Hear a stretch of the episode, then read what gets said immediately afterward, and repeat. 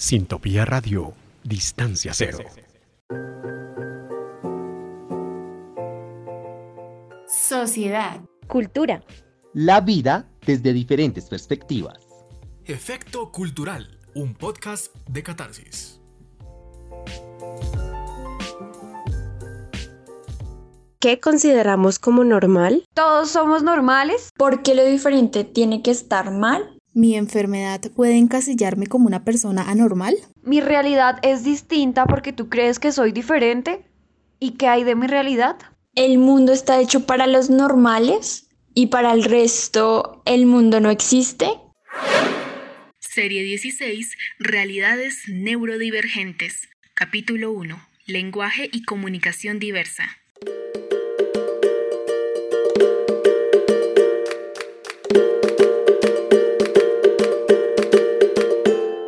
La vida no se trata de personas normales o no. De hecho, ¿quién cataloga lo que es normal o lo que no? Si algo hemos aprendido en la vida y en los últimos tiempos, debe ser a respetar, a valorar y a amar lo que para unos es diferente, para otros no. No nos encasillemos ni nos clasifiquemos. Todos somos seres que merecemos amor y debemos dar amor, respeto y tolerancia. No debemos conformarnos con ser como los demás o tratar de encajar en un grupo. Cada persona es única y eso es lo que hace una sociedad diversa, llena de ideas y costumbres. Sin embargo, lo que es llamado normal empieza a crear etiquetas y discriminación. No somos iguales, todos somos diferentes.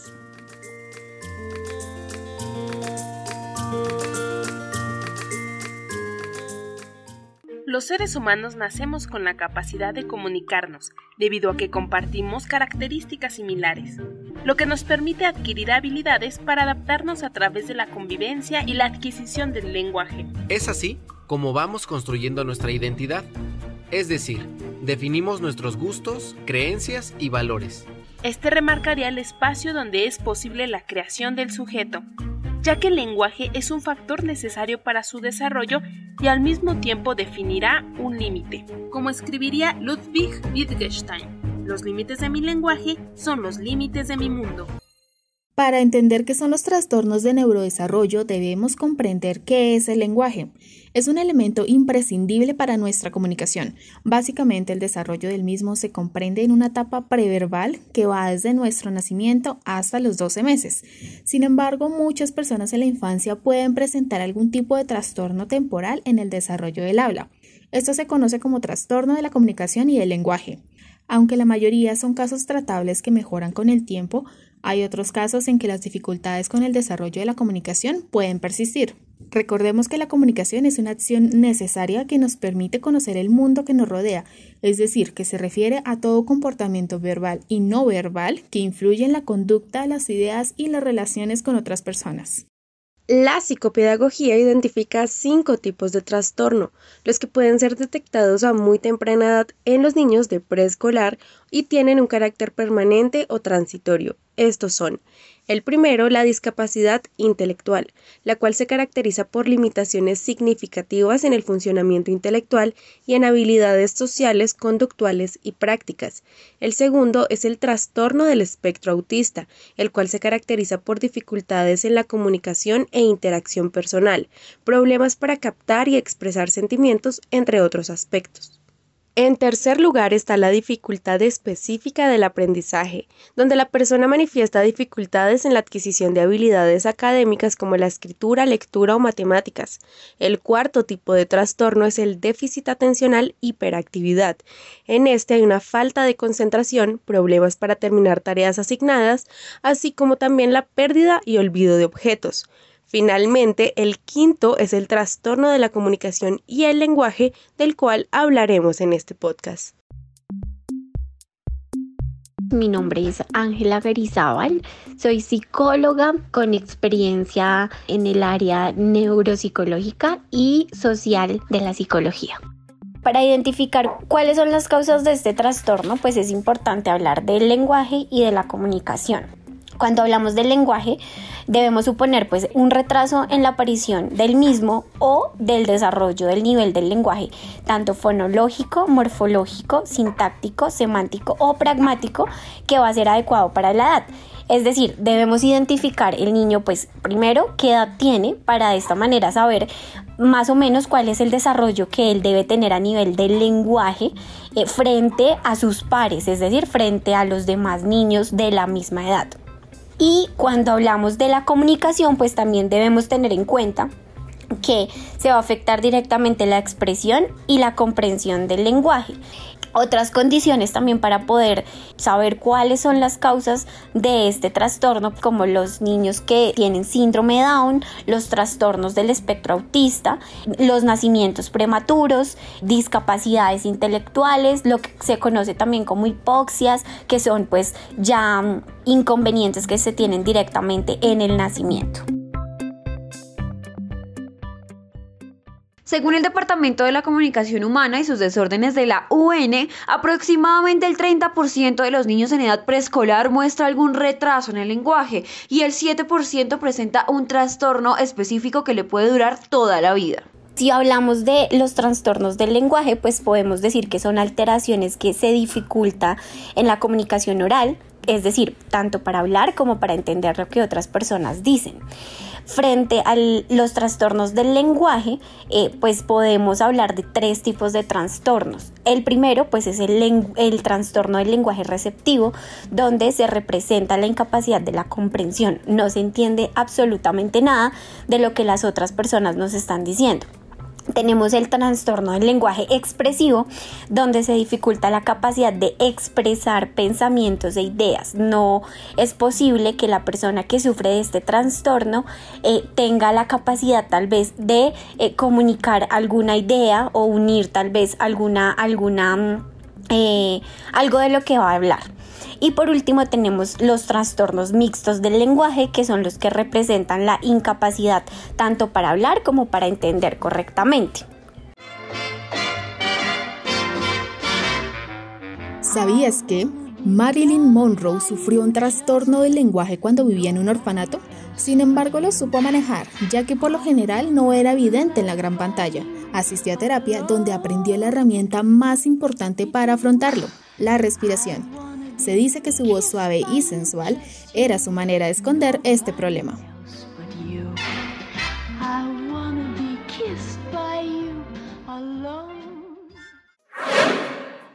Hay diversos tipos de trastornos de la comunicación. El primero es trastorno de los sonidos del habla. Este se refiere a cuando los pequeños no son capaces de decir todos los sonidos del habla que forman las palabras lo cual genera que no se entienda lo que se dice. ¿Cómo se puede identificar? Si el menor no balbucea usando sonidos de consonantes, en particular las letras B, D, M y N a los 8 o 9 meses. Otro factor clave es si el menor usa principalmente sonidos de vocales o gestos para comunicarse después de los 18 meses. Luego está el trastorno de la voz. Es cuando el aire proviene de los pulmones, pasa a través de las cuerdas vocales y las hace vibrar, así afectando la garganta. Eso se llama fonación. Pero ¿cómo podemos reconocer esta afectación? Pues si el menor tiene la voz áspera, estridente o entrecortada, si la voz siempre es demasiado fuerte o demasiado suave, el tono no es adecuado para la edad o el género del niño, además cuando se quiebra la voz con frecuencia o cambia de tono repentinamente. Bueno, y un tercer tipo de este trastorno es el de la resonancia. La resonancia es la calidad general de la voz. Este ocurre cuando la calidad de la voz cambia a medida que pasa a través de los espacios de la garganta, la nariz y la boca y sus diferentes formas. También se conoce el trastorno de la fluidez o el tartamudeo. Este es uno de los más comunes y se da cuando hay una cantidad anormal de repeticiones, titubeos, prolongaciones o bloqueos en el ritmo o flujo del habla. Y finalmente encontramos el trastorno del lenguaje. Este último se caracteriza por la dificultad para transmitir algo usando el habla, la escritura o incluso los gestos. Hay dos tipos principales de trastorno del lenguaje, los cuales son el receptivo y el expresivo.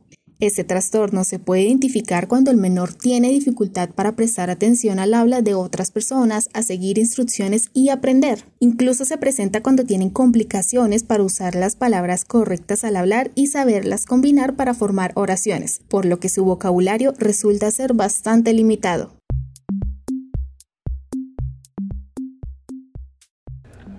Estos eh, signos aparecen antes de los cuatro años, en los infantes. Hacia los dos años de edad, los niños y niñas empiezan a adquirir una capacidad para unir las palabras, eh, formando pues pequeñas frases y además el vocabulario llega alrededor de las 50 palabras. Este criterio es fundamental para detectar un retraso en la adquisición del habla. Es decir, si el niño o niña hacia los 3 años, 4 años de edad no habla bien o en definitiva no pronuncia las palabras como eh, debe ser correctamente o pues no habla en lo absoluto, pues ahí ya se tiene que empezar a presentar esos signos de alerta donde debemos identificar y debemos llevar al especialista eh, al niño para que pueda empezar un tratamiento eh, hay que identificar primero pues cuál es el trastorno puntualmente que sufre el niño, pues hay que llevarlo a donde los profesionales que se encargan justamente de empezar a trabajar en el lenguaje y, y además en la comunicación de los niños o de los infantes. Eh, lo primero es la fonoaudióloga o el fonoaudiólogo, que va a ser el que le va a ayudar a empezar a emitir esas palabras correctamente, les va a ayudar también con el tema de la lectoescritura, les va a ayudar con el tema de eh, la recepción de palabras, la pronunciación y demás. Y también desde el área de neuropsicología o puntualmente un profesional en psicología, eh, todo el tema de cómo se debe desenvolver frente a los demás niños o niñas, también los neuropsicólogos puntualmente, es un tratamiento integral que se debe tener con las personas que sufren de este trastorno porque no solamente es el hecho de aprender, el hecho de eh, saber pronunciarla, sino también la carga emocional que se tiene cuando se sufre de un trastorno de estos.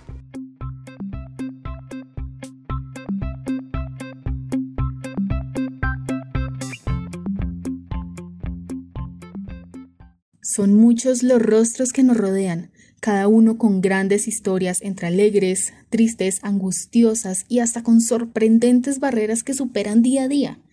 Los trastornos del lenguaje y la comunicación son aspectos que se pueden presentar en cualquier niño o niña, pero eso no define su valor como personas.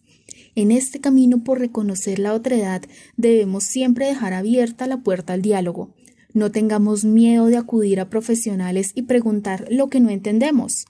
Las dificultades del habla son más comunes de lo que creemos y forman parte de la identidad compartida de quienes nos interesamos por una educación con más amor y empatía.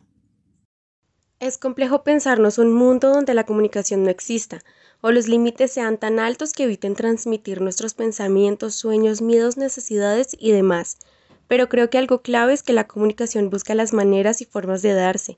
El lenguaje se transforma en un sistema universal de claves que aunque sea difícil de comprender, en algún momento se vuelve efectivo.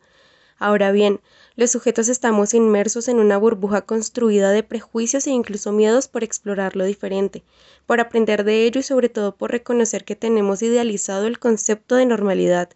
Hemos definido unas líneas y estatutos que nos determinan diariamente, creyendo que quien no tiene ciertas características es alguien diferente pero asociado a lo negativo. Hay niños, jóvenes y adolescentes que padecen de diversas enfermedades y trastornos, lo cual los ha condicionado su vida y su realidad a otras formas de desarrollo. Ellos piensan, actúan y ven el mundo a su manera, y es que en las diferencias no hay ningún error. El error es creer que todos estamos perfectos y normales y a partir de ahí segregar o discriminar. La neurodivergencia hoy nos demuestra que la comunicación y el lenguaje tiene otras formas de ser y eso está bien. Gracias por escuchar este podcast. Te invitamos a que escuches los próximos podcasts con información relevante para ampliar tu opinión bajo diversas posturas y argumentos. Recuerda que puedes seguirnos en nuestra página de Instagram, Twitter y Facebook como arroba agencia central de noticias y arroba catarsis.sintopía radio. Además, en la plataforma de Anchor y Spotify como acn slash sintopía-catarsis efecto cultural. Sociedad. Cultura. La vida desde diferentes perspectivas. Efecto Cultural, un podcast de catarsis.